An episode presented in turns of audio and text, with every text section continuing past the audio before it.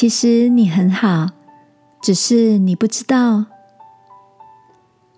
晚安，好好睡，让天父的爱与祝福陪你入睡。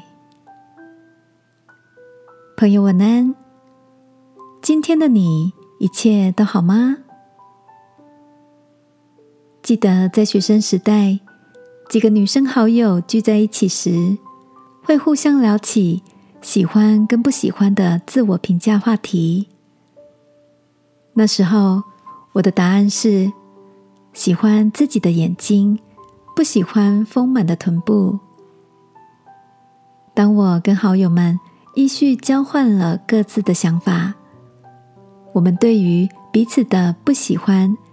很多都充满了不以为然。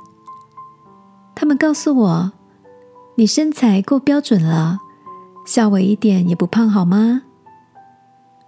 我也对那位嫌自己嘴唇太丰满的好友说：“他的唇形既立体又性感，令许多女生羡慕不已呢。”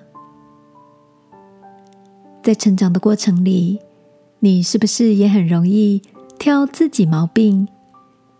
常把负面的评价留在心里，而对于身边的好友，却能以客观温柔的角度发现他们的过人之处。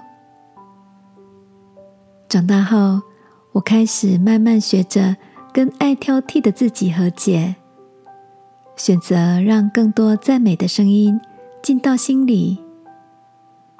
其实你很好，只是你不知道。这句好友曾经鼓励我的话，现在我懂得常常对自己说，也对别人说：“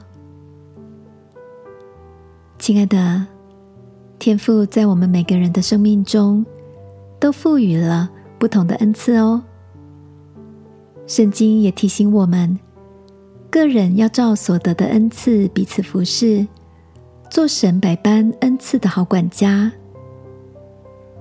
今晚，让我陪你来到天父面前，求他使我们有颗宽厚自信的心，不利于鼓励别人，也懂得大方的欣赏自己，好吗？